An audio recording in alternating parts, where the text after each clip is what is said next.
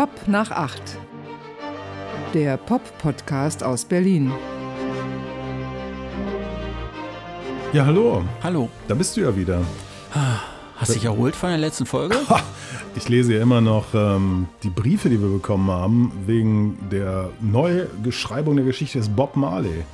Unglaublich. Die Geschichte musste neu geschrieben werden, hat viel Aufruhr verursacht. Und, Du hast dir ähm, alles von der Seele geredet in Episode 106. Ja, und das hier ist Season 1, Episode 107 von Pop nach 8. Dem Pop-Podcast aus, Berlin.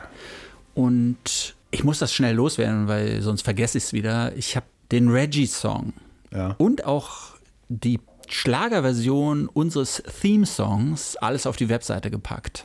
Damit man das schön nachhören kann für die Leute, die vielleicht nicht genug kriegen können von dieser Musik, die von der KI hergestellt wird. Ja. Pop nach 8, Marty und Andy, wir lieben Reggae Music und sowas, findet man alles da auf der Startseite. Das war übrigens äh, Tenor auch in den vielen Zuschriften der Reggie-Song. Das hat für viel, hat viel nochmal irgendwie neue Horizonte eröffnet, die Ohren geöffnet für diese tolle Musik. Hm. Also danke, danke Hardy für diesen Track. Reggae Music, I love it. Yes. ja, Okay, da hat sich jetzt natürlich einiges aufgestaut, dadurch, dass wir so viel über Bob Marley in der letzten Episode geredet haben. es hat sich was angestaut. Es hatte sich was angestaut. Das ganze Feedback hat man gesagt, machen wir heute mal schnell. Aber vielleicht trotzdem im Schnelldurchlauf, oder? Ja, ja, Weil ja. ich habe gehört, dass es Podcasts gibt, die machen Feedback immer erst am Ende ihrer Show. Ja, Warum? weil es, glaube ich, niemand interessiert. Das heißt, bei uns muss man sich durchs Feedback durcharbeiten, bevor man dann zu den wirklich interessanten Sachen kommt. Ja, wobei wir natürlich irgendwie epochales Feedback haben. Total. Ne? Womit wollen wir denn anfangen? Mit Jens T aus O. Jens T aus O, ja. Andy is back. Das war schön. Andy heute unverhofft wieder auf DLF Kultur zu hören. Das war so deine erste Woche, wo du wieder nach der Fußamputation, die Ja. du ja durchlaufen hast, leider wieder on air warst. Ja. Es war krass. Also ich war ähm, vollkommen erledigt. Hm. Hinterher. Vollkommen erledigt. Schafft einen, ne? Ja, es ist einfach so, diese, ich sag mal, diese Erkrankung ist ja noch nicht durch. Hm. Ja. Es wird mich noch bis weit hinter Ostern beschäftigen. Bist du sicher, dass es nicht noch Jahre dauert oder Jahrzehnte vielleicht sogar? Es kann sogar sein, dass ich nie wieder richtig werde laufen können. Ja. Was für den Podcast aber egal ist. Ja, aber für, für, ich sag mal so, die Arbeit im öffentlich-rechtlichen Radio, Hm. die ja sozusagen mittelbar diesen Podcast ermöglicht, weil die uns ja bezahlen. Ja, im Gegensatz zu dem, was hier passiert. Genau. Ähm, ja, das ist, äh, ist ein harter Kampf. Ist ein harter Kampf. Und Da habe ich übrigens eine schlechte Nachricht für dich. Was denn? Da gibt es ja zwei Fahrstühle ne, bei uns im, Ich weiß, der im eine ist außer. Betrieb, ja. Der eine ist außer Betrieb. Ja. Und sie schaffen es einfach nicht, ihn zu reparieren. Ich weiß. Wie kommst du hoch in den dritten Stock? Ich habe, äh, es gibt noch einen weiteren Aufzug. den Lastenaufzug. Nee, nicht den Lastenaufzug. es gibt noch einen weiteren. Ich habe ihn gefunden. Ich glaube, es gibt auch einen Lastenaufzug. Ja, aber den fahre ich nicht. Darf ich ja nicht. Darfst du nicht. Du bist noch bist du keine Last. Ja, vielen Dank für die schöne Episode 104. Mhm. Ähm, leider kann ich ja nicht mehr anrufen. Die Leitungen waren sowas von belegt und die Musik in der Warteschleife hat mir so gar nicht gefallen. Sorry. Vielleicht äh, nächstes Mal so Abstimmung mit App wie beim ESC. Ja, Ja, machen gerne wir. wieder. Ja. Ne? Machen wir Dennis auf jeden in Fall. Siena da, mach uns doch mal eine App. Eine App. die, die Pop nach 8 App. Genau. Ja, gut. Ja, und er hat, äh, wie so viele andere, auch für Version 1 unseres Mario und Andy Songs gewotet. Es gibt nur äh, jetzt in den neueren Zuste Zuschriften, wir erinnern uns, am Anfang war das ja so ein Kopf-an-Kopf-Rennen, Ja. ne? gibt es wirklich nur eine einzige Rückmeldung, die sagt, der zweite Song hat besser gefallen. Mhm. Und zwar, weil da irgend so ein Break drin ist, wie es dann auf einmal so, so, so, so losgeht und so. Das hätte ihn mehr geflasht. Kann, Ja. Konnte ich nicht nachvollziehen, weil ich finde diese Schlagerversion tatsächlich, die finde ich eigentlich die, die, die more catchy Version. Du meinst Lars aus H., der sagt, das hätte ihn an den, den Ärzte-Song Ich am Strand erinnert. ja, genau. Ja. Wohingegen ein Thomas schrieb, es handele sich um zweimal akustische Umweltverschmutzung. ja. Er möchte das nie wieder hören. Wenn das nochmal gespielt wird, dann ist er raus. Kündigt er sein Abo. Ja. Thomas, kann ich nur sagen, ruf uns k- ganz kurz hier nochmal an in der Sendung. Die Nummer ist ja bekannt. Und äh, dann können wir das vielleicht ganz kurz persönlich klären. Wobei Lars H. feststellt, dass während der Sendung keiner ans Telefon geht. Natürlich geht während der Sendung keiner ans Telefon, weil Da müssen wir ja müssen reden. ja reden und arbeiten. Ja, hallo? aber Man würde es ja aber trotzdem mitbekommen, wenn jemand anruft, oder? Wir würden es doch hören. Nummer ist bekannt. Ich habe immer auf, auf lautlos Ach so, geschaltet. ach so. Ja, okay. Vielleicht ist die Nummer auch gar nicht so bekannt, wie man so sagt. Weiß ich nicht genau. Ja. Gut, was haben wir denn da noch so? Volker D. hat sich gemeldet. Und wie? Mit einer Epischen. extrem langen Mail. Ja. Äh, wollte euch schon länger mal wieder schreiben, weil wirklich erfreut darüber bin, wie oft wir in unseren Ansichten übereinstimmen. Hm. Hat mir zu denken gegeben, muss ich gar nicht sagen. Ja, ja, ich weiß, was du meinst, weil ähm, ist das ein Zeichen von Qualität? Wenn man irgendwie so, also ich finde es ja interessant, auch wenn so ein Dissens ist, wenn, Genau, wenn, ja. wenn ich sozusagen mal abgeholt werde zum selber nachdenken Ja. oder so. Gut, aber er hat sich ja zum Beispiel darüber gefreut, dass wir Taylor Swift nicht verstehen oder nicht verstehen wollen, dass wir sie ablehnen, dass wir den Hype nicht verstehen und das äh, nehme ich gerne an. Er hat 20 Tracks, hat er sich angehört, Von Taylor Swift? und zwar auf Tidal, Ja, weil Spotify ist der Feind. Natürlich, ja. Wusste ich gar nicht. Ich habe Spotify alles zu verdanken, um ehrlich zu sein. Deine gesamte Karriere. Nee, aber den, den Erfolg dieses Podcasts. Ja. Mit über 100.000 Abfragen inzwischen. Bei Tidal gibt es uns gar nicht übrigens. Ja, natürlich nicht. Ja, wollte ich nur mal sagen. Ich weiß gar nicht, ob es bei Tidal überhaupt Podcasts gibt. Ich glaube nämlich nicht. Ja. Ja. Also 20 Tracks hat er sich angehört, furchtbare Musik, es gibt so gut wie keine Hooks, die hängen bleiben und Mhm. das Ganze klingt furchtbar billig. Angesichts ihrer Umsätze, Umsätze beschämend billig, aber was soll's? Ja, was soll's? ja, genau. Was soll's? Ja? What the fuck, let's face it. What the fuck? Ja. Und ganz zum Schluss schreibt er ja noch, noch was, bei Apple Podcast taucht ihr in den Musikübersichtsseiten gar nicht auf. Vielleicht solltet ihr euch in eine dieser Unterkategorien einsortieren. Musikrezensionen vielleicht. Es gibt eigentlich keine passende für euer Format. Genau, das ist Das hat mich Punkt. glücklich gemacht. Das hat mich glücklich gemacht. Wir passen in keine Box, wir passen in keine Schublade, wir passen in kein Format. So soll es sein. Ja. Na? Super. Rainer S. aus G. Hallo ihr beiden, habe euren Podcast erst vor ein paar Tagen entdeckt durch Andys Hinweis im letzten Soundcheck auf Soundcheck muss man vielleicht erklären. Deine eine- wunderbare Sendung auf Radio 1. Vom RBB. Vom RBB. Freitags, also wenn ich dran bin, ist es, äh, ja, also ich bin ja nicht jeden Freitag dran. Ja. Ist ja nicht mehr so. War früher so, Das stimmt, ja. bis, bis ich sozusagen runtergestuft wurde. Neulich war ich mal in einer Soundcheck-Ausgabe, wo du nicht dabei warst. Mhm. Warum hast du das getan? Hatte ich vorher schon einmal getan und ich habe es jetzt wieder festgestellt, wenn du nicht dabei bist, es ist nicht dasselbe. Nee, Nee, natürlich nicht. ja, aber es ist spannend. Ich hab, äh, nutze manchmal die Gelegenheit, in dem reichweiten, äh, äh, starken Sender Radio 1 vom RBB den Hinweis einzuschmuggeln, dass es diesen Podcast gibt. Zum Beispiel, wenn Hm. du zu Gast bist, stelle ich dich vor und sage, Martin, du machst doch so einen Podcast, habe Ja, ich gehört. ja. Wie heißt denn der und um was geht's da? Und weißt du, was ich dann immer sage? Ja, der heißt Pop nach acht und da rede ich so mit meinem besten Kumpel über alles Mögliche, was den Pop so betrifft. Ja. Und damit erreicht man Leute, zum Beispiel Rainer S., der Hm. dort erst durch, durch äh, uns auf, also auf uns äh, aufmerksam geworden ist. Und ähm, Kompliment für diesen Podcast. Man kriegt eine Menge Aktuelles mit durch euren Smalltalk. Und euer Humor ist erfrischend negativ. Danke. Das kann ja eigentlich nicht sein. Wir sind doch eher positive Typen, oder nicht? Nein. Nee, Nein. Stimmt, jetzt wo du es sagst. Der, der hatte sich ja so ein bisschen darüber ähm, auch nochmal nicht esch- echauffiert, aber er hat so nachgedacht, ne? weil wir müssen irgendwie in einer Folge, wo wir über Led Zeppelin geredet haben, hat, da haben Ja, wir Jimmy Page- Richie Blackmore und, und Jimmy Page miteinander irgendwie Ja, Jimmy verglichen. Page ne? hatte Geburtstag Ja. und ich wurde dann schon wieder ausfallend und Ah. habe gesagt, irgendwie, weil du hast dann Deep Purple irgendwie gedisst und ich Mhm. habe dann aber gesagt, Richie Blackmore wäre doch der bessere Gitarrist.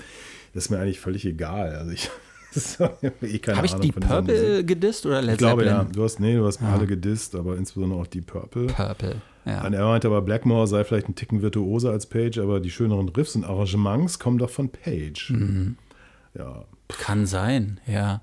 Aber Dann- äh, diskreditiert hat er sich für, mein, für meine Vorstellung durch den Satz, was haltet ihr von Nuno? ja ich, ich kenne ihn nicht. Ich kenne ihn nicht.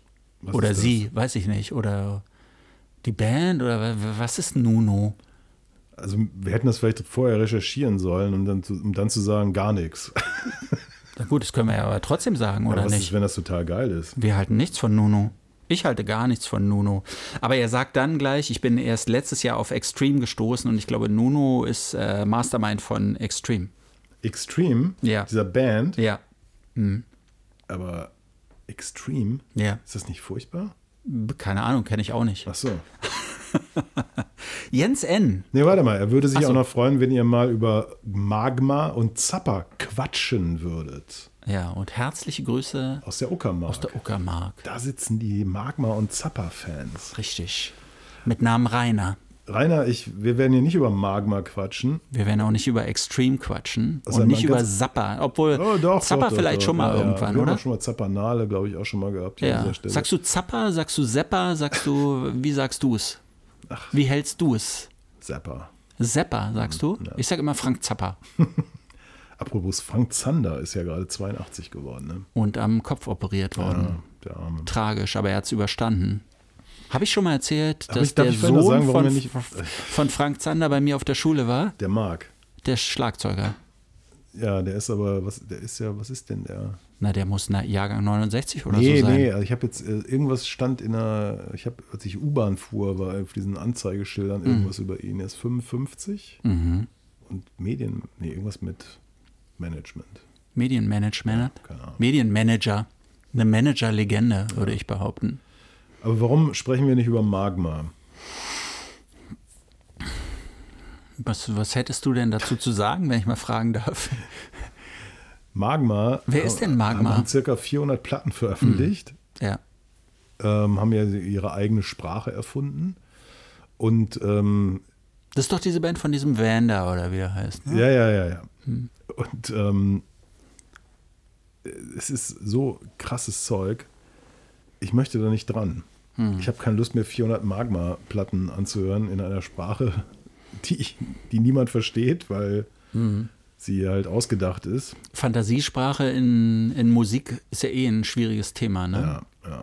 Sigur Ros mit ihrer Fantasiesprache. Elfisch. Elfisch, ja? wie die Elfen. Ich glaube, es gibt noch so eine andere Musikerin. Ist das Una? Ist das die, die auch in so einer Fantasiesprache singt? Naja, und natürlich hier Dings, ne? Die Band da auf 4AD. Ähm, wie heißt sie doch gleich? Du Auf- weißt schon. Auf 4AD? Dead Can Dance? Nee. Can Dance. Die anderen. Mit der Sängerin. Äh, ja, wie, wie, wie heißen sie denn Ja. noch? Diese legendäre Dream Pop Band Genau. Aus den 80ern. aus den 80ern. Cocteau Twins. Genau. Lieblingsband von Max Gold.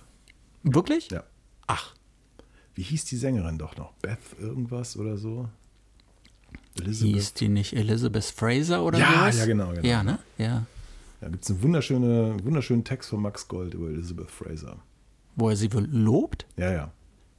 Ja, ja. Das finde ich ja witzig. Ich meine, nichts gegen Cocteau Twins, aber enttäuscht mich jetzt so ein bisschen von Max Gold. Hätte ich nicht In erwartet. den 80ern war das. Ja, aber trotzdem. Schlimm ist einfach nur, ich habe manchmal das Mhm. Problem, mich zu erinnern, wo ich wohne, aber ich kann mich daran erinnern, dass Max Gold einen tollen Artikel, tollen Text über Elizabeth Fraser geschrieben hat. Schlimm. Schlimm. So, Jens N. Ja, hallo. Liebe Pop-Onkels, was meint ihr damit? Ich finde das extrem despektierlich. Wieso? Ja, wir sind doch keine Pop-Onkels. Also ich sehe mich noch nicht als Pop-Onkel. Ich sehe mich schon fast als Pop-Opa. Weißt du, wenn, wenn du so sagst, wir sind die Michael Corleones der Popmusik oder sowas, der Pate, ja, sowas, damit kann ich was anfangen. Aber Pop- Pop-Onkels? Ist doch egal, solange die Leute uns lieben, sollen sie uns so nennen, wie sie wollen. Vielleicht Pop-Bärchen oder so. Na gut, aber dann geht's ja weiter. Eure wahnsinnige Idee, 50 Euro pro Folge zu spenden, hat mich zum Nachdenken gebracht. Aber bevor ich meine schwere Brieftasche öffne, muss ich einige, klar, einige brauche ich einige Klarstellungen. Ja. Wie teilt ihr euch das Geld gleichmäßig nach Wortbeiträgen, Bedürftigkeit, Gewicht, Alter? Gewicht. Ach so, ich hätte einfach gesagt ja. Na, gut. Ähm, akzeptiert ihr vielleicht alternative Zahlungsmittel wie Kryptowährungen oder sogar NFTs? Nein. Nein, ich hätte gesagt ja. Ja. Ähm, Obi Einkaufwagen-Chips, Kaffeekapseln, Kaffeekapseln, nein. Kunstwerke von Gar Kindern. keinen Fall. Du hast Kinder, ne? Nein, ich, ich habe genug Kunstwerke von Kindern. Ach so, von deinem Kind. Ich ja gar nicht, ja. Vielleicht kann ich ja ein paar Krypto-Hörer-Token beitragen. What's that? I don't know, aber gerne. Also ich meine, ich nehme alles. Ja. Wenn ich spende, erhalte ich dann eine Quittung? Nein, also sagt mal und ich schaue, was geht. Ja. Gut, Jens, wir haben jetzt, glaube ich, alle wichtigen Fragen beantwortet. Wenn du noch Nachfragen hast, ruf an.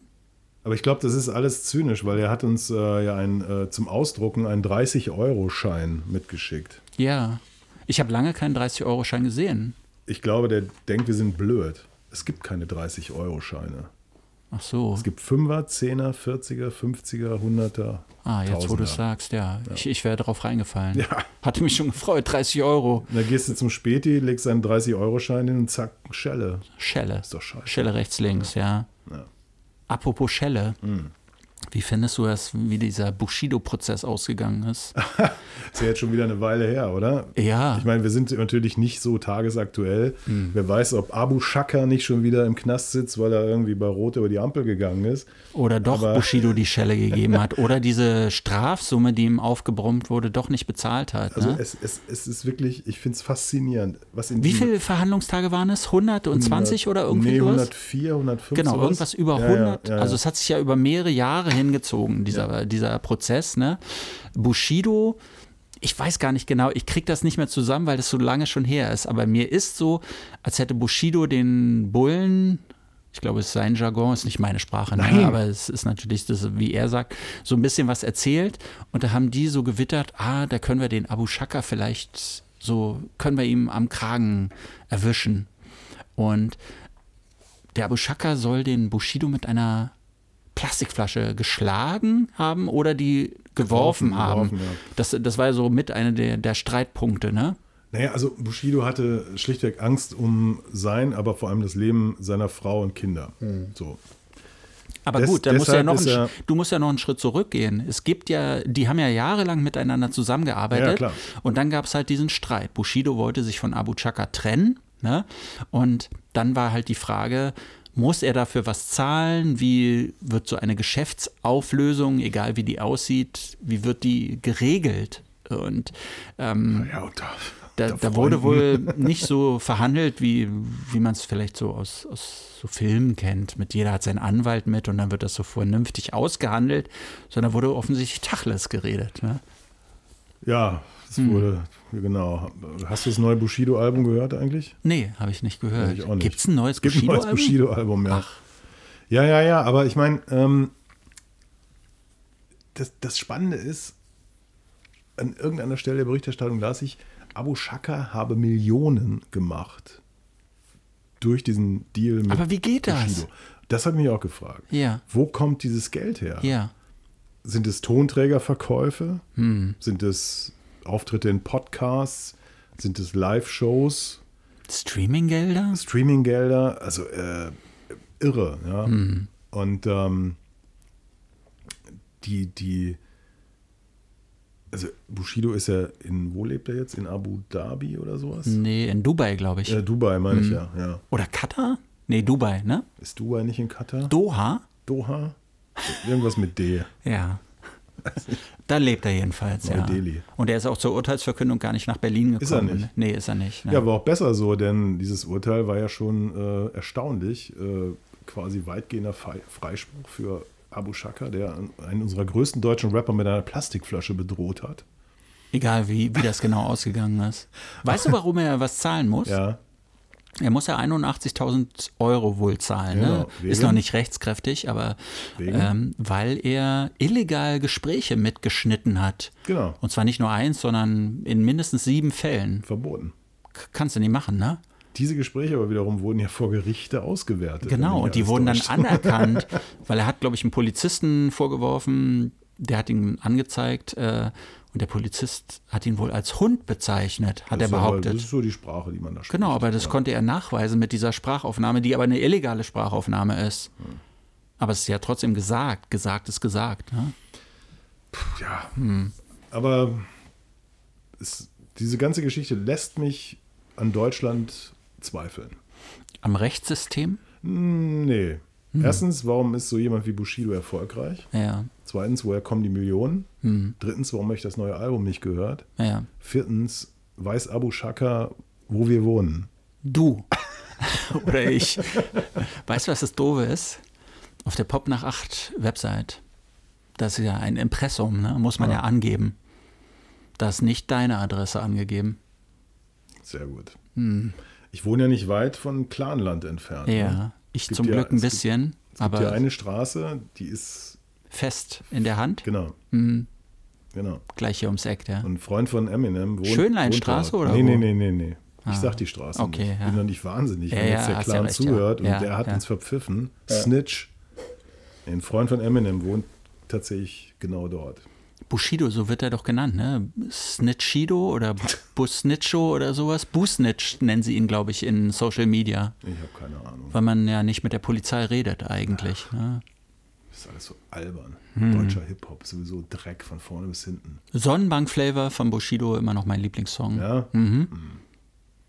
Ist dir eigentlich aufgefallen, dass wir, wir haben ja in der vorletzten Folge den deutschen Hip-Hop eigentlich komplett zerlegt. Ne? Kannst du Ja. dich erinnern? Aber war es nicht so, dass die ARD ihn eigentlich zerlegt hat und wir, wir haben dann nochmal nachgelegt? Weil die wir- haben ja nee, diese, die nein, haben doch nein, aber nein, erst, die haben doch angefangen. Die haben das- doch diese Doku Made in Germany äh, veröffentlicht. Ja, aber die haben sozusagen das Rohmaterial geliefert und wir die Analyse, Ah, okay. Hm. die ja verheerend war. Und ist dir aufgefallen, dass es darauf keine Reaktion gab? Nicht eine, ne? Nicht eine. Nicht eine. Das heißt, entweder sind alle mit uns d'accord Mhm. oder sie wissen nicht, was deutscher Hip-Hop ist. Ich glaube, die hören uns so und sagen, ah, die Instanz hat gesprochen, Hm. dann ist das wohl so. Und so verstehe ich uns selber auch hier. Nee, doch, ganz ehrlich. Ja. Ich habe ja wieder ähm, Klein gegen Groß geguckt. Ach. Kennst du? Die, diese, ja, du hast ja schon öfter davon erzählt, ist Ja. diese, diese Quizshow, wo so Mit Kai Kids Pflaume, ja. mit Kai Pflaume. Das ist eigentlich keine Quizshow, ist eher so eine Können-Show. Ach, richtig, die müssen immer Sachen machen, ne? Und meist gewinnen die Kinder. Das ist, glaube ich, die Idee dahinter, ne? Genau, und da war ein, äh, ein Junge, Jetzt sag nicht, dass er schon wieder gegen Jan-Josef Liefers angetreten ist. das war ein anderer Junge. Okay. ähm, nee, es war ein Junge, der war ähm, Rapper und ähm, trat gegen Jan Delay an. Mhm. Und das war eine ganz schöne Geschichte, weil ähm, die haben deutsche äh, Hip-Hop-Songs genommen, Mhm. eine Band hat es gespielt, aber in Balladenform. ja. Das heißt irgendwie, die haben, du musstest wirklich exakt die Texte kennen, Mhm. weil du hast es am Lied nicht, also am Song nicht erkannt. Und ähm, der Junge hat natürlich gewonnen. Äh, Jan Delay hat sich für mich wieder so als, ich, ich fand es irgendwie bitter. Weißt du, er gab Mhm. so den, den Jan Delay Ja. und ich denke so, Mann, ey, warum? Was ist, was ist, wo bist du falsch abgebogen? Hm. Ich finde den mittlerweile so entsetzlich. Weißt du, ich, ich, ich war ja nie großer Fan dieser ganzen komischen Hamburger Ja. Dingskultur, aber diese Tracks so irgendwie, irgendwo, irgendwann und so Hm. von Beginnern, äh, beziehungsweise war ja Jan Delay und Daniel. Und das fand ist ja eine Coverversion, ne? Das ist ja eigentlich ein Nena-Song. Ja, Ja. Fand ich irgendwie ganz cool und so. Und diese Sendung dauert ja ewig. Und ganz am Ende durfte Jan Delay mit seiner Band dann irgendwie einen neuen Song aufführen. Das war wahrscheinlich der Deal bei dieser ganzen Genau. Scheißgeschichte, ne? Ja. Ähm, und ich war schon so kurz vor vom, vom Sofa fallen. Meine Freundin aber meinte, nee, das hören wir uns jetzt nochmal an. Und dann kam dieser Song. Aber wolltest du nicht sagen, ein Mensch, nennen wir sie ruhig meine Freundin, hat gesagt? ja, Hm, wieder schneiden wir jetzt im Basteln nochmal richtig zusammen. nee. Und dann war das eine Coverversion eines Songs der Sportfreunde Stiller. Mhm. Und da hat sie nach drei Sekunden gesagt, so mach aus. das muss nicht sein. Das muss nicht sein. Oh, ohne dass sie wusste, dass es von Sportis ist. Doch, ne? das war ja, war ja angesagt. Ach so, ah, okay. Ich dachte auch so, ey, how low can you go? Ja. Weißt du?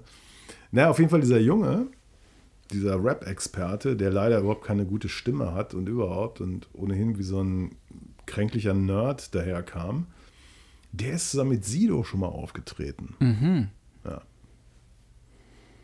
Also Skills und so hat er, Knowledge auch, aber, Mhm. Aber keine Stimme. Keine Stimme. Kommt vielleicht noch. Schade eigentlich, ne? Jan-Josef Liefers wiederum trat an gegen einen Jungen. Warum ist der immer dabei? Ist das äh, Das Teil ist des ein- ein- Sendungskonzepts? Ja, ja, ja. Es ist okay. irgendwie so, irgendwie Kind So, so gegen- Running Gag, Genau, so genau, genau. der arrogante Liefers muss wieder gegen einen Kid Und antreten. er war wieder, ich fand ihn wieder so herrlich arrogant. Es war wunderbar. Sie mussten mit verbundenen Augen äh, Werkzeuge erkennen. Mhm. Weil Jan-Josef Liefers ist gelernter Tischler. Mhm. Ja. Und dann mussten die so eine Aber Zange erfinden die das immer oder kann der das alles und- wirklich? Der kann das, ja. Manches Ja. lernt er auch. ja. Ähm, und es kam tatsächlich zum Stechen. Mhm. Und er hat verkackt, weil die Anforderung war, es zu erkennen und erst die Hand zu heben, dann zu sagen, was es ist. Und er hat halt erst gesagt und nicht die Hand gehoben. Der Junge Mal. hatte vorher die Hand gehoben Ja, ja. und hat dann auch gewonnen. Und ich hatte fast das Gefühl, Jan-Josef Liefers wird weich. Ach, Weißt du? ja. Weil eigentlich hätte ihm klar sein müssen, ich muss erst die Hand heben. Ja. Er, hatte, er hatte sofort erkannt, was es ist. Ja. So Fummel, Fummel. Und da war ich ein bisschen enttäuscht. Aber vielleicht war er einfach so ehrgeizig, weil der hasst es ja zu verlieren, ne? dass, er, dass er sich nicht mehr unter Kontrolle hatte. Das wäre ist so meine herrlich. Theorie. Weißt du, die hatten dann so verbundene Augen, dann kriegt da einer was hingelegt, dann kriegt dann dann Fummel von mir so. das ist sein. Ne? Ich finde es super. Ich muss dir was extrem Lustiges erzählen. Ja? Du kennst ja. ihn? Nee, was, was völlig anderes. Ach so. Ich, äh, Samstagmorgen, ja, das ist so meine Samstag, wenn ich nicht arbeiten muss. Ich muss ganz oft am Samstag arbeiten, aber wenn ich nicht arbeiten muss, ist das so meine Samstagsroutine. Es wird ein Kaffee gekocht, dann wird zurückgegangen ins Bett Und dann wird Pop nach 8 und aufgelegt. dann wird Pop nach acht aufgelegt. Neben mir liegt dann Katja L aus B. Ah. Ja? Und wir hören das zusammen. Und da lief dieser Witz, den du erzählt hast, über den Rabbi Shlomo. Ah, Ja? Ja. Und meine Freundin hat einen Lachflash bekommen.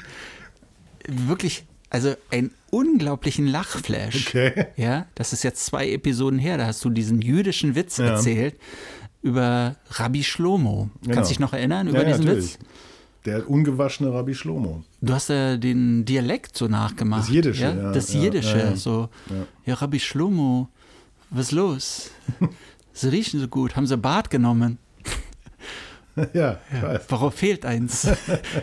Und sie hat sich wirklich minutenlang darüber totgelacht. Schön, toll.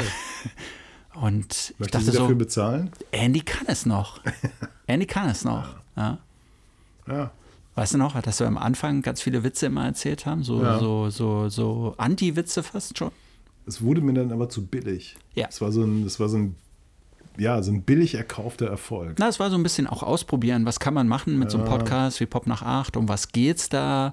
Können wir die Grenzen erweitern? Müssen wir wirklich immer nur über Musik reden oder können wir auch insgesamt über die Welt reden? Und machen wir ja auch, aber wir erzählen nicht mehr so viele Witze, Pushing the limits. was eigentlich schade ist. Aber das Hauptproblem ist, dass ich so gut wie gar keine Witze kenne. Ich, ich finde einfach, mir ist gerade gar nicht so zum Lachen. Ah, okay. Weißt du? Hm. Was mir leid tut. Ja. Ja. Ich hatte neulich einen Gast bei mir im wunderbaren Premium-Sender Deutschlandfunk Kultur. Ja. Blake Harley, Kenn ich nicht.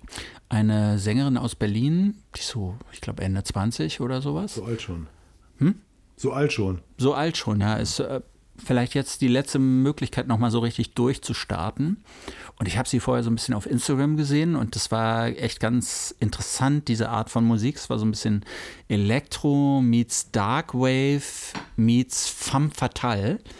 Und die war zu mir, ist zu mir in die Sendung gekommen zum Interview und sie hat mir Geschenke mitgebracht. Das habe ich noch nie erlebt. Sie hat mir ein T-Shirt mitgegeben. Welche Größe? Ja, genau, meine L. Echt? Ne? Ja. Also hatte sie ganz gut irgendwie so im, im Blickfeld. Und dann hat sie mir, weil sie selber auch ihre, ihre Cover so gestaltet, ich glaube, es sind nur einfach Cover für digitale Veröffentlichungen, aber da hat sie selber so, so ein bisschen darke, so ein darkes Wave-Wesen gestaltet, so eine Art Monster. Und das hat sie so gezeichnet auf schwarzem Papier, so mit so Kreide, glaube ich, war das. Und ich wusste nicht so richtig, wie ich damit umgehen soll, weil ich fühlte mich so fast ein bisschen bestochen. Ist dir schon mal passiert, dass dir Musiker was mitbringen? Platten. Platten. Ja. Okay, das finde ich aber legitim, oder? Weil ähm, musst du ja die Musik anhören. Nö, wenn, Hm. ja, vorab kriegst du natürlich irgendwie deine, deine Sachen, aber jetzt dann, wer war denn das irgendwie? Äh, pff, ja, es kommt schon mal vor, dass die, ja, das sind so bestimmte Connections, die wissen, ah, der Müller, der ist so ein, so ein Vinyl-Heini, Ja. der hat es immer noch nicht geschnallt, dass CD ja nicht das Ding ist. Und dann, dann kriegst du halt eine Platte mitgebracht, in, Hm. in der Hoffnung, dass es ein positives Interview wird. Wobei es bei mir immer nett ist, sag ich mal.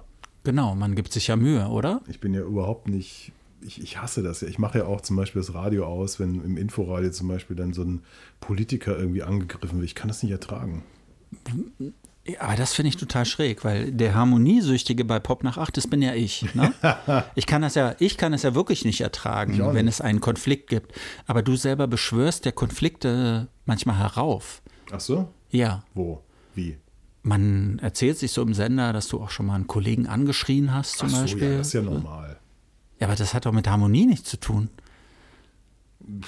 Ja, ja, aber manchmal ist es halt so. Ich bewundere dich dafür. Quatsch. Doch, ja. Ich hatte kürzlich ein Gespräch Mhm. mit, mit der Band ähm, Brigade Futur 3 aus Berlin. Wer kennt sie nicht? Ich zum Beispiel? Natürlich. Ähm, das sind vier Leute, zwei Schweizer, zwei Deutsche. Und der eine Schweizer ist Jerome Dingsbums, der Posaunist von Seed. Ah, Der okay. quasi Ja. ein gelernter Jazzmusiker ist. ja. Und die machen so eine ähm, hochoktanige, extrem komplexe Agitprop-Musik. Mhm. Also musikalisch irgendwo zwischen Jazz und Frank Zappa. Mit Frank Gesang. Zappa. Mit Gesang, ja. Und, und, und so Samples, also die, die Sample dann, was weiß ich, irgendeine Politikerin, die irgendwas zum, zu, zur Klimakrise erzählt oder irgendein Typ, der was zur Problematik der Privatisierung erzählt und so. Das ist, ähm, ich habe die äh, schon auch mal live gesehen, zusammen mit der Spielvereinigung Süd aus Leipzig. Dann ist das so ein, so ein 18-Mann Monsterorchester, also was wirklich richtig bösartig krass ist, was sie dann so spielen. Hochkomplexes Zeug und, und da war dann so, das war so ein antagonistisches Gespräch, wo ich so auch sagte, ja, ich, ich frage mich, das ist ja alles schön und gut, aber ihr, ihr macht ja, es ist ja Preaching to the Converted. Also es ist ja nicht so, dass ihr, weiß ich, vom, beim Schützenfest der AfD auftretet und denen irgendwie dieses Zeug um die Ohren ballert, Ja. sondern euer Publikum ist ja. Und das war, fand ich, ein, äh, kann man übrigens noch nachhören beim äh, Deutschlandfunk Kultur in der Mediathek. Das fand ich irgendwie ganz Sag gut. noch mal diesen Bandnamen, weil der ist ja wirklich. Brigade Futur 3. Ja, okay. hm. Die neue Platte heißt Ein bisschen Zeit haben wir ja noch. Was ist das für Musik? Naja, so eine Art äh, Irrsinns-Jazz Ja. mit Gesang. Aha, okay. Und das, das war eine, ich fand das, da fand ich mich ganz gut, weil, weil es weniger ein, ein Interview als vielmehr eine Diskussion war. Ah, okay. Mhm. Und ähm, die fanden es, glaube ich, auch ganz gut, Ja. weil sie auch sagten, ja, das ist natürlich die Problematik. Also klar wissen wir, vor wem wir spielen, aber es ist eben auch therapeutisch, was ich völlig in Ordnung finde. Und der ähm, eine Typ sagte eben auch, ja, er hat, er lebt das eben auch selbst. Also er versucht genauso zu handeln, damit die Welt eben nicht noch schlechter wird. Und ähm, er hatte mal irgendwann so einen Kompositionsauftrag gekriegt und hat gemerkt, so, nee, scheiße, ich habe keinen Bock mehr. Ich, ich, es ist, das hat alles nichts mehr mit mir zu tun. Das inspiriert mich alles nicht. Das ist so. Und dann fand ich ganz interessant, wobei die Musik eben tatsächlich auch ähm, fordernd und überfordernd ist, was ja aber auch nicht das Schlechteste ist. Ich habe neulich mal wieder gedacht, dass das eigentlich totales. Wobei, wenn ich das kurz sagen Ja. darf, das Album erscheint auf dem schönen Label Why Play Jazz. Ich habe das schon mal gehört hier im Pop nach 8. Da fragte jemand irgendwie immer, Why why Jazz? Jazz? So, weil es so ein. Mein Ansatz ist natürlich immer, es gibt dieses Buch, Why Jazz, aber da wird sehr schön erklärt, warum man eigentlich Jazz hören und schätzen kann. Ja. Aber ich habe mich das neulich so gefragt, oder ich, ich habe neulich so gedacht, wir haben ganz schön Glück. So, wir, wir können so unsere Leidenschaft ist zum Beruf geworden und ich finde es cool, wen man alles so trifft. Manchmal auch so, oder wen man spricht. Eben, wie ich gerade so meinte, diese Blake Harley zum Beispiel, die kannte ich vorher überhaupt nicht. Aber ich habe zum Beispiel jetzt mit Karl Bartos gesprochen. Ne? Ach, dem Kraftwerkmitglied. Ja, genau, dem Ex-Kraftwerk-Mitglied musste die Redaktion auch erstmal darauf hinweisen, dass er seit 1991 nicht mehr bei Kraftwerk Ich habe ist. dich darauf hingewiesen. Ja, aber ähm, ich habe sie auch darauf dann äh, darauf hingewiesen. Äh, Karl Bartos hat ein neues Album, Das Kabinett des Dr. Cagliari. Caligari. So sagen wir, wir Fachmänner. ja, das ist schon ganz interessant, äh, was da so passiert. Ich meine, der Mann ist nicht mehr bei Kraftwerk, ja. Und ich glaube, dass das, der ist jetzt über 70, ich glaube, dass das nach wie vor an dem total nagt. Und das kam auch in dem Interview, was ich mit ihm geführt habe, so ein bisschen äh, zur Sprache. Die Sache ist die, da gibt es also diesen Stummfilm-Klassiker, das äh, Kabinett des Dr. Caligari, des ich weiß nicht, 1920, glaube ich, ist, der, ist dieser Stummfilm veröffentlicht worden. Stummfilm, der Name sagt es schon, es gibt dafür keine Musik. Ne? Jetzt gibt es im Laufe der Jahre und Jahrzehnte, weil es wirklich ein Meilenstein, sagt man, des Stummfilms ist, immer wieder Leute, die dafür Musik gemacht haben. Vor zehn Jahren zum Beispiel, da gab es eine digitalisierte, überarbeitete Fassung von das Kabinett des Dr. Caligari. Da hat John Zorn mal so live was eingespielt. Da war ich dabei, deshalb kann ich mich da nur dran erinnern. Und ich fand das so ein bisschen underwhelming, muss ich ehrlich sagen. Es war okay, das so zu machen, aber ich es hat mich jetzt nicht so, so geflasht. Und jetzt macht also Karl Bartos, der früher bei Kraftwerk war, der zum klassischen Line-Up von Kraftwerk gehört, ne? Schneider, Hütter, Flühe, Bartos, ja, äh, ist für mich das klassische Line-Up. Das sind die, die damals Mensch-Maschine gemacht haben zum Beispiel und so. Der ist 91 ausgestiegen aus Kraftwerk oder wurde rauskomplimentiert. Man weiß das ja immer nicht so ganz genau, wie das passiert ist. Und der macht jetzt so komische Musik, die sich tatsächlich ein bisschen anhört, wie an der Orgel gespielt für diesen Stummfilm. Und dann rede ich mit ihm, teile das so in zwei Teile. Der erste Teil ist, was hat Sie denn an diesem Film interessiert? Seit wann beschäftigen Sie sich damit? Wie nähert man sich diesem Film, der ja eine relativ verstörende Wirkung hat, weil ich weiß nicht, die Leute, die ihn gesehen haben, da gibt es diese Kulissen, die sind alle so verzerrt. Das ist schon sehr expressionistisch, irgendwie äh, experimentell auf eine gewisse Art und Weise. Wie nähert man sich dem? Da sagt er gar nicht so viel dazu. Und dann irgendwann kommt der Schwenk, also das was mich eigentlich interessiert. Wie war das denn damals mit Kraftwerk? Äh, was hat diese Arbeit von heute noch mit der von damals zu tun? Wie ist Ihr Verhältnis zu Ralf Hütter, dem einzigen Überlebenden praktisch, also der bis heute Kraftwerk macht und der ja alles dran gesetzt hat, um diese anderen Mitglieder von Kraftwerk so rauszuschreiben aus der Geschichte. Ne? Ja. Alles, was so wiederveröffentlicht wird von Kraftwerk, da tauchen diese Namen Bartos und Flür und so, die tauchen da einfach nicht mehr auf. Und wahrscheinlich sind sie auch aus der Musik herausgemischt worden und vielleicht neu eingespielt worden. Ja? Und was sagt er, dieser Karl Bartos? Er nimmt nicht mal den Namen von Ralf Hütter in den Mund, sondern er sagt, dieser Kollege, von dem Sie hier gerade gesprochen haben, das war ja schon damals so, der sprach in eine Echokammer hinein. Also auf gut Deutsch, den hat eigentlich nur Ralf Hütter interessiert. Ralf Hütter hat sich nur für Ralf Hütter interessiert. Ja, ja. Na, du hast es doch auch gehört, Kabinett des Dr. Caligari, oder? Na, so also, ein bisschen.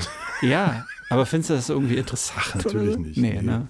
Hm. Aber ähm, dagegen steht ja die Geschichte oder das Gerücht, dass, dass Hütter ja immer versucht hätte, Bartos zurückzuholen, weil Bartos eben die Melodien hatte. Ne? Aber Bartos so hat das erzählt. Er hat versucht, mit dem nochmal Kontakt aufzunehmen und da kam nichts. Es kam nichts, es kam nichts, es kam nichts. Ja. Also, ich glaube, das ist nicht so gewesen.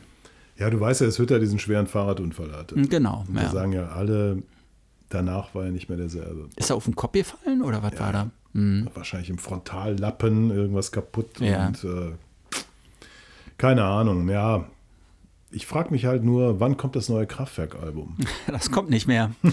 Du weißt, ich habe es hier schon öfter verkündet, das kommt nicht mehr. Schade eigentlich, oder? Eigentlich ja, vielleicht aber auch nicht, weiß ich nicht. Wäre wahrscheinlich eine Enttäuschung. Aber sie spielen ja immer noch, ne? Ist ja Wahnsinn. Aber das ist diese Musealisierung, die sie selber betreiben. Ja. Ne? Ich, ich kenne gar nicht die anderen, die da spielen mit, mit Hütter. Wer sind diese Leute, die er da der, sich geholt hat? Heißt er, der Dings, der äh, Der Dings und der Dings. Der und, aber wer sind die denn? Ja, der Schmitz, der ist ja schon ewig dabei. Na, ja, aber gleichzeitig, wie kann das denn sein? Du spielst bei Kraftwerk, einer Band, die in Deutschland, ich meine, inzwischen hat sich rumgesprochen, auch in Deutschland, dass es eine wichtige Band ist, mhm. aber weltweit wird die ja nochmal ganz anders gesehen. Also gerade so in den USA und in, in UK wird die ja ganz anders gesehen als bei uns hier in Deutschland. Auch im ne? Benelux. Auch im Benelux, ja. ne? wahrscheinlich auch in Frankreich und sowas. Ähm, da sind das, da sind das Legenden eigentlich. Ne? Und äh, wie kann das sein, du spielst in einer Band, in so einer legendären Band, und niemand kennt dich, du gibst keine Interviews, es wird mit es wird sich überhaupt nicht für dich als Person interessiert, weil dich ja auch niemand ernst nimmt. Also ich kenne jemanden, der den Schmitz, wenn er Schmitz heißt, Ja. sagen wir mal, er heißt Schmitz, Ja. kennt. Und der hat relativ abfällig über den gesprochen. Ja. So irgendwie. Aber was ist das dann? Ein Auftragsarbeiter? Ja, oder? nee, der hätte irgendwie ein bisschen, wäre so ein bisschen hochnäsig, weil Mhm. er damals schon irgendwie die Kontakte hatte zu Dings und Bums da und, und, und überhaupt. Aber der ist inzwischen so lange dabei, ich glaube länger. Also der, der Einzige, der noch länger dabei gewesen war, war Schneider. Na So- gut, solange aber was ist, was ist in dieser dabei. Zeitspanne an, an relevantem Material veröffentlicht worden? Ähm, das Tour de France-Album. Was ja viele als das aller, aller schwächste Album und eigentlich gar nicht als richtiges Album ansehen ne, von Kraftwerk. Und natürlich die Live-Aufnahmen. wo altes Material gespielt wird. Die haben ja mal gespielt äh, beim Flow Festival in Helsinki, wo ich sie auch gesehen habe. Kraftwerk? Ja. Und ähm, ich glaube, ein paar Jahre später ist nicht der Rider, sondern quasi die, die Gebrauchsanweisung für Kraftwerk veröffentlicht worden. Also und zwar, die werden dann ja vom Flughafen abgeholt, von so einem Fahrer. Ja. Und äh, der, der kriegte dann vorher so, so eine Gebrauchsanweisung. Es soll irgendwie keine Kraftwerkmusik laufen im Auto. Es soll am besten eigentlich gar keine Musik laufen. Ähm, er soll die Leute nicht ansprechen Ja. und ich weiß nicht, so eine, so eine ganze Reihe von irgendwelchen Sachen und so. Und das hat der, hat irgendjemand geleakt. Und da gab es irgendwie riesen Ärger. Dass das an die Öffentlichkeit Genau. gelangt ist. Genau. Ist das alles armselig oder Nein, nicht? finde ich nicht, weil Nee. äh, ich, ich, ich stelle mir das so vor, du bist so irgendwie, guck mal, du machst Pop nach acht, Ja. weißt du? Und wirst dann, kommst dann irgendwie. Ja, gut, aber das ist der für eine Podcast für Popmusik in Deutschland. Ja, da kommst, sollst du irgendwie beim Festival auftreten, wirst Mhm. dann abgeholt und dann kommt irgendwie der Fahrer an und sagt so, ja, hallo. Ja, Du so, ja witzig. Ja. so. Hm. Oder abgefuckt. Haha, let's face it. Die 8 als Ziffer. Und denkst du, oh, halt die Schnauze. Hm. Ich habe das schon so oft gehört. Ich verstehe das. Ich kann das nachvollziehen. Ja. Ich habe sie ja mal in Karlsruhe gesehen, Kraftwerk, und es war wirklich im, es war im Museum, ne? Ja. Und es war ein guter Auftritt natürlich. Also es war wirklich, ich bin extra aber dahin gefahren, mit dem Zug dahin gefahren, Hotelzimmer genommen. Dann gab es wirklich, das war das einzige Mal in meinem Leben, dass ich mein Ticket, das waren alles personalisierte Tickets, ne? Du musstest deinen Ausweis vorzeigen, um da reinzukommen. Name Mhm. auf dem Ticket und dein Ausweisname mussten übereinstimmen, natürlich, damit du klar. da über. Aber ich kenne das sonst von anderen Bands nicht. Nee, Wirklich, das ist- dass nee, man nee, das nee. so, das, das ist ja fast schon Anal German, weißt du? So. Ja, aber das gibt es bei anderen Acts schon längst so. Bei wem? Ja, das ist einfach so, das war damals so die Zeit, als es sehr viele Betrugsfälle gab mit, mit Tickets. Hm. Und äh, da hat man das so gemacht. Aber scheiß doch auf die Betrugsfälle, weißt du? So nach dem Motto, äh, wir haben unsere Tickets verkauft. Wirklich vom Geld her geht es für Kraftwerk, glaube ich, also die oder wollten, dass du Hütter. persönlich dabei bist. Das ist so der Punkt. Ach so, Ja, ich. ja. Ich habe mir Merch gekauft, natürlich auf der Veranstaltung, ne? Hast Also du ja so nicht inzwischen den Rucksack gekauft, den, Nee, den Robo-Rucksack? Den, den Robo, Robo-Rucksack leider nicht. Vielleicht war es ein Fehler, den nicht zu kaufen. Vielleicht ist er jetzt schon doppelt so viel wert. Ich hätte sie ja fast gesehen in Originalbesetzung noch, in den frühen 90er Jahren. Mhm. Ja. Ich meine, es war 1991, also kurz bevor. Ne? Mhm. Da sollten sie in der Halle auftreten, in Berlin-Weißensee. Ja. Nicht die ideale Auftrittsmöglichkeit, weil die Halle hatte keine gute Akustik. Ne? Ja, aber das war gar nicht der Punkt. Sie haben das abgesagt. Weißt du warum? Mhm. Es war ihnen zu schmutzig. Aber das ist doch abgefuckt, oder nicht? Halle war ihnen zu schmutzig. Max Gold, Ja. habe ich vielleicht schon mal erwähnt hier in diesem Podcast, Ja. hat dazu einen Text geschrieben und sagte äh, sinngemäß, es sei die beste Argumentation, um ein Konzert abzusagen. Hm. Er könne das sehr gut nachvollziehen. Ich weiß nicht, je dreckiger es ist, desto besser war es ja manchmal früher. Ja, aber ich, ich, ich kenne die Halle ja. Ähm, Ja. Ich habe ja Velvet Underground in der Halle gesehen, Okay.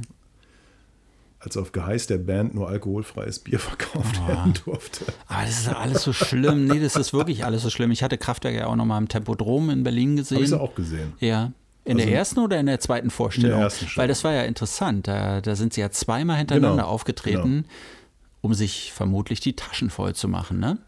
Ich war in der zweiten Vorstellung und was interessant war, ähm, ich glaube, es war Schneider, der hat irgendwann äh, mit dem Fuß angefangen zu wippen.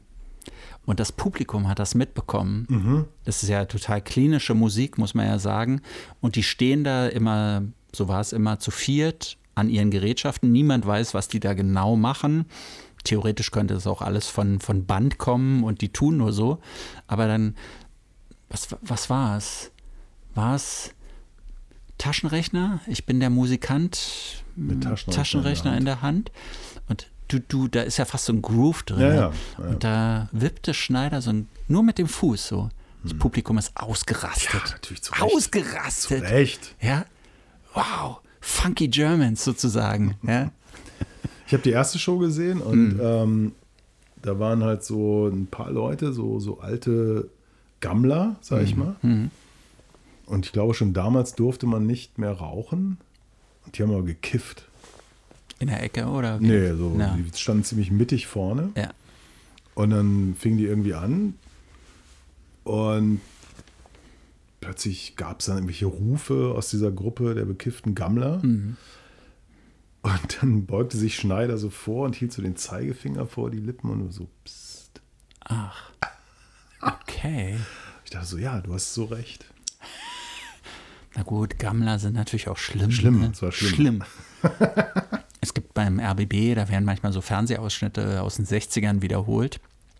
Und die Gammler, ich weiß nicht, weiß, weiß noch jeder, was, was die Gammler sind? Die hingen ja damals so rum. Die wurden so genannt, Gammler, Ja. weil die lieber Die zum Beispiel an der Gech Gedächtniskirche Genau, rumhingen. Breitscheidplatz, ja. Breitscheidplatz, als, als zu arbeiten. Ne? Ja. Das Interessante ist, die haben zum Teil Anzüge an, Krawatten und Hemden, bezeichnen sich selber als Gammler. Die Haare waren ein bisschen länger, Mhm. so als, als so ein Kurzhaarschnitt, wie ich ihn zum Beispiel trage oder auch du. Und das galt so damals als total verwerflich Ja. irgendwie. Ja. Zu Recht. Findest du? Ja. Findest du nicht gut, ja. Wer nicht arbeitet, Der kriegt auch kein Geld. Genau so ist es. ja, apropos Geld. Mhm. Ähm, ich habe ja mal wieder im Dienste des Podcasts mir eine Nacht um die Ohren geschlagen und habe mir The Greatest Night in Pop angeguckt. Ah, interessant, ja. Habe ich nicht geschafft. Ähm, Was Musik- ist das genau? Das ist eine Musikdokumentation von Bao Nguyen. Ich hoffe, ich spreche das richtig aus. Ist das ein Mensch aus dem globalen Süden oder was ist das? Wahrscheinlich aus Vietnam. Ja. Also vietnamstämmig. Mhm. Ja. Der hat ähm, eine Dokumentation über die Entstehung des Popsongs We Are the World gemacht. Kannst du dich noch erinnern? Das ist dieser Song, wo, wo, wo Dutzende von wirklich Weltstars zusammengekommen sind, ne, um irgendwas für Afrika zusammenzusammeln. USA for Africa war Ah, der so. Claim. Äh, Da Ja. waren Leute bei wie Bruce Springsteen, Cindy Lauper, Diana Ross, Stevie Wonder, äh, Willie Nelson, Waylon Jennings, Michael Jackson. Bob Dylan, Lionel Richie und so weiter und so fort. Und ähm, ja, da wird halt gezeigt, wie dieser Song aufgenommen wird. Ich habe mir gedacht, will ich mir das wirklich geben? Mhm. Weil für mich ist es so einer der schlimmsten Momente der bisherigen Popgeschichte, dieses Lied. Wo ich dachte, hey, es ist mein Beruf. Ja. Und so wie, sag ich mal, der Mann in, im, im Schlachthof das halbbetäubte Rind aufschneidet Ja. und im, im Blutschauer steht. Oder wie ich in der letzten Folge alle 94 Grammy-Nominierten und Sieger mehrere Stunden lang aufgezählt Genau. habe. Ne? Ich dachte, es gehört einfach dazu. Ich gucke mir das an. Chronistenpflicht. Ja, Mhm. guck mir das an. Und die Geschichte ist halt die, es gab Band Aid, Bob Geldof, du erinnerst dich, Ja. ne? Und ähm, dann gab es in den USA irgendwie so dieses, also Lionel Richie hat das irgendwie so angedacht, damals ja ein Superstar. Er sagt, Moment, weiße Jungs retten Afrika, dem müssen wir was entgegensetzen. Jetzt müssen schwarze Jungs und Mädels Afrika retten. Es gab damals eine, eine ziemliche Hungersnot in Äthiopien, was in dieser Dokumentation aber nicht weiter aufgelöst wird. Warum, wieso, weshalb, wer da verantwortlich war, bla bla. Und die Idee war, wir machen diesen Song, also kein Konzert, also Band Aid war ja auch dieses Riesenkonzert, äh, wir machen einen Song und versuchen Geld zu generieren für Äthiopien. Und es gab in äh, LA die American Music Awards, die von Lionel Richie moderiert wurden an diesem Tag. Und da waren sie natürlich fast alle da. Und sagt, wir buchen ein Studio, das unter übrigens größter Geheimhaltung gebucht wurde, weil man wollte nicht, dass da irgendwie Leute wissen, dass diese mhm. ganzen Stars da irgendwie auftauchen. Wir buchen ein, ein Studio ähm, und nach der Zeremonie gehen die dann alle dahin und nehmen diesen Song auf. Und äh, das ist so dieser, dieser Hintergrund. Aber erstmal muss ein Song entstehen. und da hat man gesagt, okay, uh, Lionel Richie, Michael Jackson und Stevie Wonder machen das. Mhm. So, Stevie Wonder, der, also ich habe das dieser Doku auch so ein bisschen entnommen, offensichtlich ein bisschen verpeilt ist, mhm. war aber wochenlang nicht zu erreichen. Also man, man hat ihn angerufen, ja, wir wollen ja, ja, bla bla, und hat man den drei Wochen nicht erreicht am Telefon. Der war weg. So. Vielleicht hat man ihm einen Brief geschickt und er konnte ihn nicht lesen. Dann kam also diese Geschichte immer näher und es gab noch so ein paar Probleme. Also zum Beispiel Bruce Springsteen hatte gerade seine Born in the USA Tournee mhm. beendet, mhm. musste von irgendwo eingeflogen werden aus, keine Ahnung, Dingsbumshausen, wo aber gerade Schneesturm, aber er hat es geschafft. Ähm, ich weiß nicht, wer sonst noch so ist. Drei, vier Leute mussten extra anreisen, alles ein bisschen schwierig, aber es hat geklappt. So, Lionel Richie und Michael Jackson schreiben also diesen Song. Ähm, Stevie Wonder kommt quasi erst in dem Moment der Aufnahme dazu und denkt so, ach so, ja Stevie, ähm, wir mussten da mal was machen, weil du warst ja nicht, war so ein bisschen, naja gut, okay. Mhm. Ähm, also alle fahren in Limousinen nach dieser Zeremonie, die aber schon um, um typisch Los Angeles, halb zehn war Schluss, ne? Ja. Die müssen ja alle früh ins Bett dort. Fahren die also in das Studio von AM Records, um diesen Track aufzunehmen. Quincy Jones, der legendäre Producer, damals ja auch schon von Michael Jackson und so, führt Regie und muss so lauter Tricks anwenden, weil 45 Egos und so kommen da zusammen und es war völlig klar, hier besteht die Gefahr, dass Leute noch eigene Ideen einbringen. Das musste verhindert werden. Bob Geldof ist vor Ort. Alle sind natürlich so ein bisschen hype nach dieser, dieser äh, Zeremonie.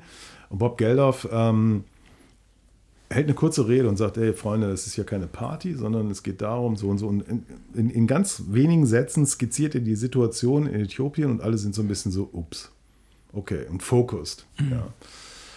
Und dann wird irgendwie gezeigt, wie sowas aufgenommen wird. Also erst nehmen den Chorus auf und dann hat ja jeder so eine halbe Zeile, die an den nächsten dann weitergeht und so Paul Simon ist dabei, Huey Lewis und Cindy Lauper, you name it, Ray Charles. Und ich meine, ich hasse diesen Song. Ich finde es so, so ja. es ist für mich so, ja. so, ganz furchtbar. Aber es ist extrem kurzweilig erzählt. Also so anderthalb Stunden gehen vorbei wie im Fluge. Zumal es auch lustige Geschichten gibt. Also an irgendeiner Stelle ist es dann doch nicht zu vermeiden, dass Stevie Wonder eine Idee hat. Nämlich, man könnte doch mal was in Kiswahili singen, weil wir reden ja hier über Afrika. Da gibt es ja nur diese eine Sprache, ne? die von, so vom Norden bis in den Süden gesprochen wird. What the fuck? Sie haben halt ihre Noten da und mm. so in der Hand und so. Und dann sagt irgendeiner, Stevie, die sprechen da kein Kiswahili mm. in Äthiopien. Die sprechen da Amareisch oder irgendwie sowas. Ne? Ah, Stevie Wonder ist ein bisschen gepisst und so. Und was machen wir jetzt? Er hat dann auch schon die entsprechenden Sätze in Kiswahili mm. vorgesungen, weil er konnte diese Sprache offensichtlich. Country Superstar Waylon Jennings sagt so, what the fuck, irgendwie, niemand spricht hier Kiswahili und er ist total gepisst und sagt, ich, ich gehe jetzt, das nervt, so Waylon Jennings. Ne? ja. Country Holzkopf, ja. cool, ja. Ja, und dann geht es immer weiter. Bob Dylan hat Schwierigkeiten, äh, das zu singen, weil es nicht, er weiß gar nicht, was er machen soll. Ja, er kann ja auch nicht singen, ne? Ja, Kommt ja noch und, dazu. Und, und, Quincy Jones sagt immer, ey, wir haben den alten Trick, wenn, wenn es nicht deine Stimmlage ist, sing mit, soweit du kannst und hör dann einfach auf, es merkt keiner. so, okay. Ähm, Dylan ist, es gibt ja diese Memes im Internet ne, von, von diesem Video und alle sagen, ah, Dylan ist voll gepisst, voll mhm. gelangweilt. Mhm. Fakt ist, er weiß überhaupt nicht, was er machen soll. Ja. Er ist nicht gelangweilt, sondern er will ja auch da mittun und so. Und Auftritt Stevie Wonder, der, so erfahre ich in dieser Dokumentation, ein absolutes Genie darin ist, andere Leute nachzumachen. setzt sich ins Klavier und singt quasi in Bob Dylan Stimme das, was Bob Dylan zu singen. Und Dylan so, ah, und dann zack, nimmt er das dann so auf. Ne?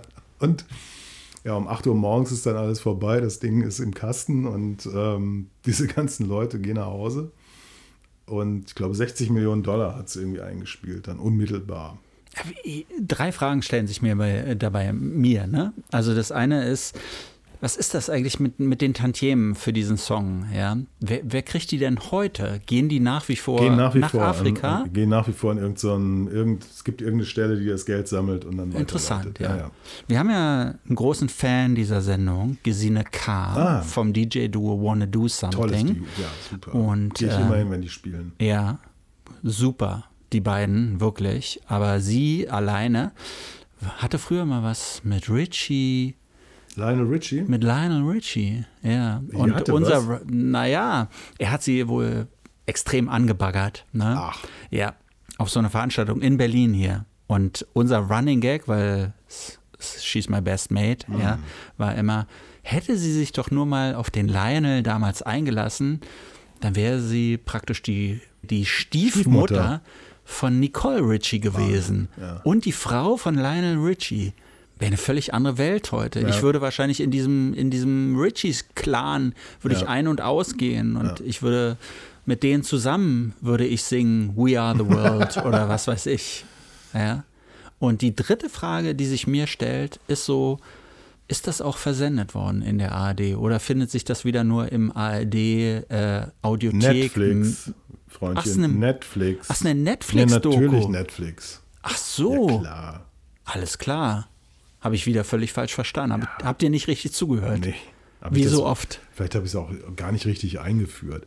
Ich fand interessant, dass Lionel Richie überhaupt noch lebt, weil der quasi mhm. so ein bisschen durch diese, diese Dokumentation führt als ja. Talking Head. Aber der ist eigentlich ganz witzig, oder? Er wirkt aber ein bisschen Dunsen, ehrlich. Ah, okay. Als hätten sie was an dem gemacht. Na gut, die haben sich ja alle operieren lassen. Ne? Das gehört ja in, in LA Dylan zum nicht. guten Ton. Bob Dylan nicht. Ja, Bob Dylan. Merkst du selbst, ne? Hm. Ja. Ja, aber wie gesagt, also ähm, abgesehen von der Musik, ganz hübsch. Ganz hübsche Doku, anderthalb Stunden bei Netflix, ja. Ja, zumal der Sänger ähm, nicht El Jarreau, sondern der andere, ich glaube Bobby McFerrin war es. Mhm. Der hatte damals Don't Worry, Be Happy wahrscheinlich. Das ja. gab es ihn da schon, keine Ahnung. Auf jeden Fall denkt man ja, ist ja Jazzmusiker ja. und so. war besoffen, völlig besoffen. Ach. Wie, wie, Totale Schwierigkeiten, seinen Part einzusingen. Aber jetzt nur mal angenommen. Und äh, das war, das noch zu sagen. Der wollte, in, in, im Kommentar heißt es, der wollte schon feiern, bevor es vorbei war. Ja. Und hat immer neue Flaschen Wein geordert. Und dann wurde immer eine Flasche Wein hingebracht und hingestellt und dann aber durch eine leere ausgetauscht. Ah. Und das heißt, er dachte die ganze Zeit, er zieht da einen nach dem anderen weg genau. und, und, konnte sich das gar nicht erklären. Aber jetzt nur mal angenommen, wir würden da dazu beordert werden zu so einer Aktion. Ja, vielleicht nicht damals, weil da waren wir ja noch viel zu klein. Jetzt sind äh? wir, na, jetzt sind wir große Stars. Damals waren wir noch keine Stars. Ach so. Ne? Jetzt sind wir Pop nach acht Stars. Es gibt ein neues Projekt, Music for Africa. Ja. Music for Kreuzberg. Music for Kreuzberg. Ich fände das super, wenn Stevie Wonder mir vorsingt, wie ich zu singen habe. Also wirklich. Ich, aber ich würde auch mir, glaube ich, einen Wein nach dem anderen reinbrezeln. Natürlich. Oder? Ja, Einfach nur. selbst so eine Situation mit diesen ganzen Stars um einer rum wäre auf eine gewisse Art und Weise vielleicht langweilig, wenn man sich den Abend nicht schön trinkt. Weißt du, wer nicht dabei war? Nee. Prince. Ah. Aber Sheila E. war doch Sheila da. E. war dabei und die hat dann irgendwie hinterher gesagt, ja, sie hatte das Gefühl, sie sei überhaupt nur eingeladen worden, weil sie, mal weil sie die Connection Prince. zu Prince hatte ja, und alle ja. wollten Prince dabei haben, der aber in irgendeiner Bar abhing. Mhm. Und äh, dann gab es nochmal den Anruf und dann hat er gesagt, ja, okay, ich kann Gitarrensolo spielen, aber in einem anderen Raum. Na, Prince hat, glaube ich, so ein, so ein, unglaubliches Ego, das, das ist nichts für den. Nee, der konnte so es einfach nicht ertragen, mit so vielen Leuten in einem Raum zu sein. Nee, ich glaube, der konnte es nicht ertragen, ein Rädchen in Vielleicht so einem riesen das, ja. Apparat zu sein. Ja. Wäre meine Theorie. Ja, maybe, hm. maybe you're right. Ja. I don't know. Ach, schön. Ja, schön, dass du uns diese Geschichte näher gebracht hast, Gerne. muss ich ganz ehrlich sagen. Gerne. Ich habe eine ganz lustige Meldung noch gelesen, das muss ich noch kurz sagen äh, Bananarama, die sind in einem Podcast aufgetaucht. Ne? Weiß nicht, kennst du Podcast? Das ist so ein neues Medium. Ja. Ja. Und da haben sie so eine Geschichte erzählt, die ich vorher noch nie gehört habe, dass sie mal in Amerika, in den USA, verhaftet worden sind, weil sie oben ohne sich am Strand äh, gesonnt haben. Ja, natürlich, klar. Kann Ja. froh sein, dass sie nicht auf dem Stuhl gelandet sind. Meine Frage ist ja, warum haben wir denn hier bei Pop nach 8 nicht solche Geschichten? Wann, wann kommt die Geschichte, wo du mal erzählst, dass du verhaftet worden Dass bist? ich oben ohne am Strand von Fuerteventura gelegen Zum habe. Beispiel, ja. Fuerteventura ist übrigens Spanisch. Ja? Ne? Das ist so ein bisschen untergegangen. Ich weiß nicht, ob ich es schon mal erzählt habe hier im, im Lauf der Pop nach 8 Geschichte. Es, ist, es, es heißt starkes Oberteil. starkes Oberteil. Weil auf Fuerteventura darf man nämlich oben ohne am Strand sich aufhalten. Toll. Schöne Geschichte, oder? Schöne Geschichte. Herrlich. Das wird wahrscheinlich hier eine der kürzesten Episoden der letzten zwei Folgen. Wenn nicht da noch der Albumklassiker wäre. Haben wir noch einen, ne? Ja, natürlich. Wer hat ihn ausgewählt? Sag es, Andy. Du hast ihn ausgewählt. Ja. Und du hast gesagt, das ist klasse. Ja, obwohl es kein gutes Album ist. Findest du? Nee. Ach, wir haben endlich mal ein Album, wo wir uns so richtig streiten können, oder Ich was? weiß nicht, es gibt kein gutes Album von Joy Division. Es ist von 1979. Es stammt von Joy Division. Es heißt Unknown Pleasures im Plural. Ne? Unbekannte, wie würde man das übersetzen? Freuden. Freuden. Unknown Pleasures. Wa- wa- Was hast du denn jetzt schon wieder dagegen? Weil ich finde wirklich, dass es ein gutes Album ist. Es ist ja das Debütalbum von Joy Division und ist bei Factory Records rausgekommen, diesem großartigen Indie-Label, was dann natürlich, nachdem Ian Curtis von Joy Division sich umgebracht hat, auch die schönen Platten von New Order rausgebracht hat. Und wie heißt es so schön bei äh, Wikipedia? Es zählt zu den wichtigsten Alben im Genre Post-Punk. Davon habe ich mich sofort fangen lassen, Ja, weil ich habe ja. gar keine Ahnung. Ja. Äh, dachte so, ah, das nehme ich mal eins zu eins. Es gibt ja eigentlich nur zwei Alben von denen, ne? Genau. Ja. Also äh, Unknown Pleasures und das zweite Das verwirrt ist, so ähm, junge Leute, ja. weil sie gehen so in das Plattenfach, ne, gucken bei Joy Division und stellen fest, da stehen fünf oder sechs verschiedene Alben Ja. und so. Und dann muss man feststellen, da sind so Compilations, es gibt so Tribute-Alben, es gibt so erweiterte Fassungen, Deluxe-Editionen und sowas, aber es gibt tatsächlich eigentlich nur zwei richtige Alben und das ist eben das Debütalbum. Und beim zweiten Album, als das rauskam, da hatte sich Ian Curtis dann auch schon umgebracht. Ja. Genau, also beziehungsweise ähm, Closer ist das zweite Mhm. Album, was ja eigentlich, also von, von, von der Struktur eines Album, Albums besser ist. Und dann gibt es ja noch ein drittes Album, ähm, was dann eben aus Überbleibseln entsteht. Aber das ist ja kein Album in dem Sinne, ne? Also natürlich ist es ein Album, aber weiß nicht, wenn, wenn das. Kann man das sagen, dass, dass Ian Curtis Mastermind auch von Joy Division war? Von ihm stammen die ganzen Texte. Und ich weiß nicht, ohne ihn, wenn er nicht mehr da ist und nicht mehr mitbefinden kann, ist das wert, auf Albumlänge gebannt zu werden und sowas. Für mich ist das kein richtiges Album. Du meinst, ähm, ja, stimmt. Also tatsächlich sind in der offiziellen Diskografie nur die ersten, also Closer und Unknown Pleasures aufgeführt. ja. Für das stärkste Album für mich ist eigentlich diese irgendeine Compilation, die relativ früh dann rauskam. Ich weiß auch nicht mehr, wie sie heißt. Also wo, wo eben auch, es geht dann tatsächlich mit dem Track Warsaw los und, und die Singles sind halt drauf. Weshalb ich Unknown Pleasures nicht so gut finde, ist, weil es ist so diese, diese, diese Haltung, ja, wir haben so ein paar Singles, aber die packen wir nicht aufs Album. Das war ja damals so. Mhm. ja. Ja. Also bei Induri Debütalbum musste man ja auch irgendwie ihn quasi prügeln, dass das äh, Sex and Drugs and Rock'n'Roll auf das Klar, Debütalbum weil das so eine. Indie-Haltung, ne? Genau, genau, genau. Ja. Und hier fehlt natürlich irgendwie ähm, Radio, Live Transmission. Hm. Transmission, ja. Äh, äh, fehlt hier. Äh, immerhin ist She's Lost Control drauf. Ja, es ist, es, Aber jetzt mal, äh, wir können ja mal von vorne anfangen, ja. Dieses Album fängt mit Disorder an, diesem Song. Was ist das für ein, ich weiß nicht, verzweifelt ist nicht der richtige Ausdruck, sondern so, so bleak. Es ist einfach so, so desillusionierte Musik. Und das zieht sich dann durch, durch diese ganzen zehn Songs, die auf diesem Album zu finden sind. Du hast, die Geschwindigkeit ist total runtergepitcht. Wir müssen uns erinnern, ja. Also dieses Album kommt 1979 raus. Das heißt, wir haben es eigentlich okay, Punk ging 76 los, aber startete so richtig 77 durch. 78 war eigentlich auch noch ein Punkjahr. Und dann haben wir hier also 79. Und auf einmal geht es gar nicht mehr um Geschwindigkeit, es geht nicht mehr um die Leute an die Wand spielen oder Krach oder Krawall, sondern es geht um so diese zurückgenommene Note. Und ich finde, da setzt dieser Song so ein absolutes Ausrufezeichen und sagt, wir machen das jetzt anders. Wir haben andere Texte, wir haben was zu sagen und dann zieht sich das durch, durch diese Handvoll Songs. Ja, du hast recht, sensationelles Album. nee, du, es ist, äh, ich, ich, hm. ich denke natürlich wieder in, in uh, kommerzieller, auf kommerzieller Ebene. Ja. So. Dann darf man ja nicht vergessen, hast du das Original, die Originalausgabe? Nee, ähm, ich habe verschiedene Ausgaben davon. Ich habe eine Vinyl-Ausgabe, weiß ich gar nicht. Ich glaube, es ist eine deutsche Pressung. Mhm. Und ich habe die Deluxe-Edition auf CD. Ja, ja genau, da ist ja noch so ein, so ein Live-Konzert von damals mit veröffentlicht worden, ne, was ganz interessant ist, aber eigentlich dadurch, dass die Mitschnitte so schlecht sind, kann man es eigentlich nicht richtig nicht, hören. Äh, nee, weil das Original ist ja so, wenn du sie so, so rausnimmst, mhm. wirkt sie ja schwarz. Ja. Ist sie aber nicht. Sie ist, sie ist so, so komisch rot, hm. translucent. Also wenn du sie so ein bisschen kippst. Das ähm, Vinyl selbst das jetzt? Vinyl, ja, ah, ja. okay, das wusste ich gar nicht, ja. Äh, die erste Auflage ist so. Ich habe die natürlich, ich habe glaube ich mal eine in der Hand gehabt, aber mir ist es, mir ist es einfach zu teuer. Mhm. So. Und die ist ja nicht, ist ja nicht, total schlecht verkauft worden. Die ist ja erst dadurch dann, äh, hat sie einen Schub bekommen durch Love Will Tear Us Apart. Ne? Die, die Single, die danach veröffentlicht wurde. Mhm.